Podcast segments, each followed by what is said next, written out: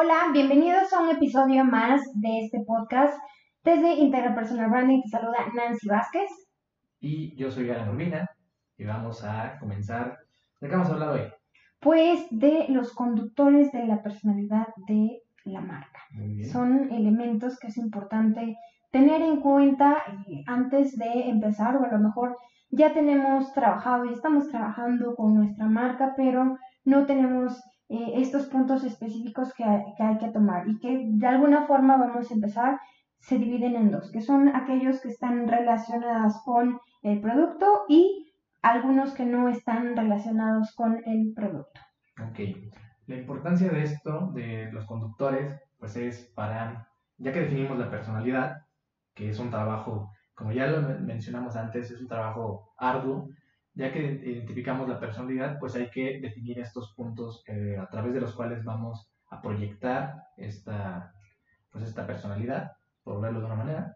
Sí, hay que ¿Sería una forma de resumirlo? Sí, sí, sí, sí, porque hay, hay que tomar en cuenta porque a veces no lo pensamos. Vamos, diseñamos eh, el, el logo, eh, hacemos cambios o a lo mejor en las redes sociales, pero no estamos pensando en otros elementos que van a eh, llevar esa imagen de la personalidad de tu marca a la mente de los demás. Son diversos elementos que nos acompañan para conducir a través de eh, temas visuales, a través del oído, a través de otros eh, de otros eh, sentidos esta personalidad y entonces vamos a lograr comunicarla y se va a quedar en la mente de los demás. Ok, ok.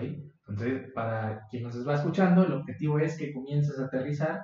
Seguramente ya definiste tu personalidad, si, si escuchaste los dos podcasts anteriores, los dos episodios. Y en este caso toca el que puedas ir identificando cuáles son estos conductores. Todos se adaptan, todo lo que vamos a hablar ahorita se adapta para cualquier marca, Sí, sí es importante entenderlo que se adapta. que Este, es necesario que lo trabaje. sí, Ok. Dentro de las mencionadas que hay dos, entonces, los relacionados con el producto, y ahí comenzamos.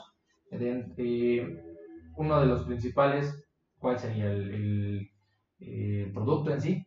es la categoría del producto porque a veces no pensamos en esa categoría y a veces digo oye esto entra eh, muy muy en el área del marketing que es y a veces cuando creamos una categoría nos ayuda en el posicionamiento pero eh, cuando no hay eh, como tal una categoría entonces estamos compitiendo en la misma línea y a veces eso nos ayuda a posicionarnos y nos ayuda a desmarcarnos del grupo de otros productos que están en el mercado y entonces nos ayuda a conducir esa personalidad porque salimos de, eh, del ser uno, uno más. Un ejemplo muy claro sería lo que hizo Apple con su línea de teléfonos, Sí. de, de smartphones, cuando todos comenzaron a hablar de smartphones, ellos dijeron, nosotros no somos un smartphone, somos un iPhone. Entonces ahí es donde entra este tema de la categoría de producto. Exacto, un iPad, una Mac. Es importante porque entonces eh, identificamos que tiene una personalidad única, diferente, creativa, que es algo que, que vende y eso precisamente ayuda a quedarse en la mente de, de la audiencia. Para algunos, o, o para quién podría ser válido el crear una nueva categoría, por verlo de una manera, o, eh, o entrar de lleno en la categoría que en teoría el producto ya está. Creo que es importante identificar, hacer el benchmarking, es importante identificar con quién estás compitiendo, qué hay en el mercado y que a veces estamos entrando a una categoría que ya ha sido eh, desgastada por muchas personas porque ya están hablando, porque se puso una tendencia, se puso de moda, entonces de- desgastan tu área. Y es importante entonces decir, entro en esa categoría como tal, mi propuesta única es, ¿se adapta a esto o podemos hacer una modificación? Eso se vuelve importante con un análisis previo para definir si creamos una categoría o eh, nos adaptamos a lo que ya existe. Ok, porque muchos, eh, es, seguramente hemos escuchado muchos a decir, crea tu categoría, tienes que crear tu categoría, pero en muchos casos no es necesario. En muchos casos eh, pueden tener un posicionamiento muy rápido entrando directo en la categoría que ya existe. Y sobre todo la personalidad nos ayuda también a, este, a romper con ese tema que, que mencionabas de, de crea, crea, crea tu categoría, porque al final lo importante es comunicar tu personalidad. Si tú estás viendo que en tu competencia no hay una marca con una personalidad eh, muy específica, fuerte, digamos, claro que puedes entrar, por ejemplo. Ok, genial. De esto nos lleva, de hecho, va de la mano con el segundo punto, que es eh, pues el envase de, del producto, del servicio. Creo que también ahí es donde, como mencionas, en muchos productos no le ponen atención al, al envase o a cómo se ve el, producto y ahí es, puede ser un diferencial entrando de lleno en la misma categoría. Sí, específicamente el envase sí, sí requiere de un envase, porque a veces también hablamos de que hay intangibles y, no hay como tal una entrega, pero sí hay elementos que suplen, digamos, al, al envase este, depende de lo que entregues, depende de lo que hay, entonces hay que pensarlo porque este, a lo mejor la forma es lo que destaca, eh, la cantidad de, del producto que tiene, los colores, el aroma, ahí van otros elementos y sobre todo también la forma en la que la identidad gráfica se ve plasmada en ese envase y cómo hace eh, ese toque o ese match con la persona que, que lo toca, que lo palpa, cómo se siente y actualmente es importante pensar si ese, ese envase va a tener una utilidad después de o no, o si podemos evitar también el, envase. Sí, es definitivo que esta tendencia de, de, hacer cosas que puedan utilizar posteriormente, incluso decirles, tú puedes utilizar, ya que terminas de utilizar mi producto, tiene esta otra función, creo que es fundamental para un producto y que pueda posicionarse hasta arriba de, de la mente. Por ejemplo, eh, el, el, tema también de los eh, rellenables, también eh, además de que pueda ser usado, el, el, hecho de puedes llenar, puedes reutilizarlo con el mismo producto, es, es una tendencia muy fuerte que viene. Muy bien. Otro, otra característica relacionada con el producto, pues es el precio.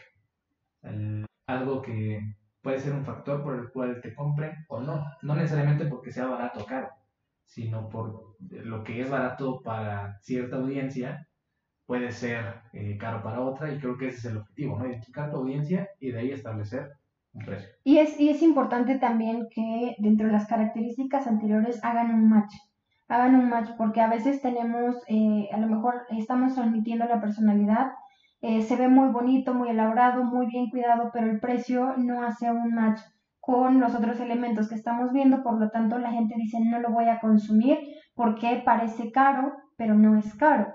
Este tiene un precio adecuado o todo lo contrario, es, es un producto que visualmente me está diciendo que no están cuidando los detalles, me van a decir no lo quiero, no me encanta porque no se ve que yo pueda invertir por ello tal cantidad porque no me gustan estos elementos o esto parece que, que lo hace verse eh, barato entonces también estamos comunicando de forma errónea esa personalidad y perdemos una oportunidad.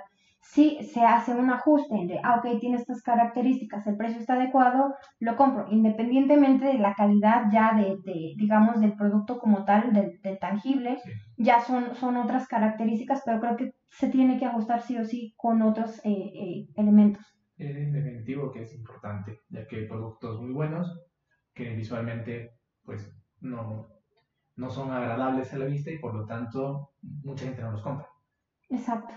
¿Qué otra característica relacionada con el producto existe? Bueno, la última que vemos es, son los atributos, que esto es importante verlos, los atributos como tal del producto, hablando de qué estás ofreciendo eh, de forma tangible eh, o una necesidad que estás eh, solucionando de forma indicada, como este, lo que contiene, por ejemplo, o en qué te ayuda de una, de una forma así como muy eh, directa, digamos.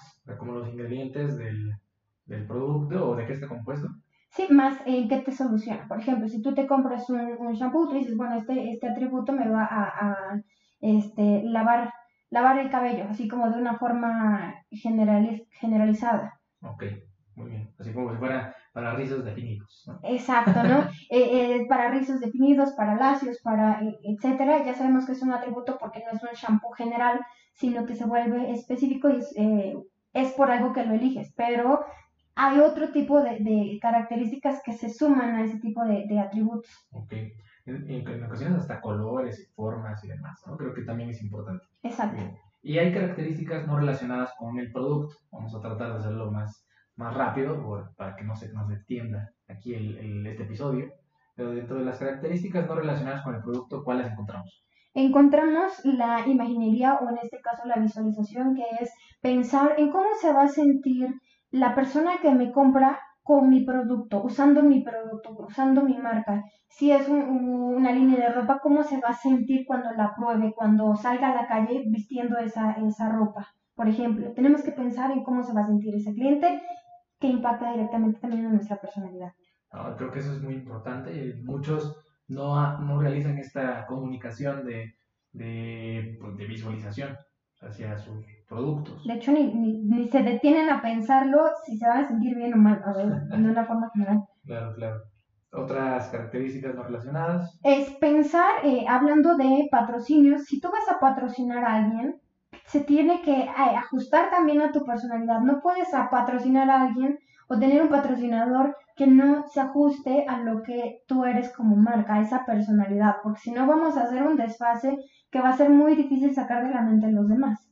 Sí, las grandes marcas patrocinan solamente cosas que, que están relacionadas con ellos. Es muy raro ver, no sé, un shampoo en el, este, en el, ¿cómo se llama? En el Tour de France, por ejemplo. Sí. creo que no, como que no van muy relacionados. Sí, exactamente, se tienen que relacionar entre sí y deben asimilarse un poquito en cuestión personalidad. Ok, esto para las marcas que buscan estar en todos lados, ¿no? Creo que ahí es donde tú puedes identificar si eh, te invitan a algún evento, si es viable, no en lo económico ni en la audiencia, sino en la reputación que te puede dar. Exacto. Okay. Eh, por, mencionar algunas, está en la edad también. Es importante. De origen. Eh, muy importante en cierto tipo de o en cierto tipo de categorías de producto, porque a veces es irrelevante el, el país de origen, pero, por ejemplo, si hablamos de un tequila, claro que, es relevante porque ya hay competencia, que hay tequilas que ya son chinos, por ejemplo, y entonces tú eliges si te quedas con el tequila mexicano, que sabemos que su origen es de ahí, a si eliges un tequila chino, por ejemplo. Bien, creo que eso es muy importante. Hay productos que tienen esta parte muy de, de alguna región y puede ser explotable desde ahí. Y mm, el estilo publicitario, que es una característica que puedes identificar. Seguramente algunas marcas ya tienes bien claro cómo es su estilo publicitario. Entonces ahí puedes abordarlo también. Tener un estilo propio es fundamental. Eh, y pues vamos a hablar nada más de este que es esta característica no relacionada con el producto, pero que es muy importante, el CEO. Definitivamente el CEO es actualmente un un elemento importante porque las personas quieren saber quién está ahí, cómo se comporta y la personalidad del CEO impacta directamente también en la personalidad de los productos. No significa que lo sea tal cual, pero hay una esencia en los productos o incluso en la imagen de la compañía y la reputación puede afectar para bien o para mal la línea de productos o la misma compañía.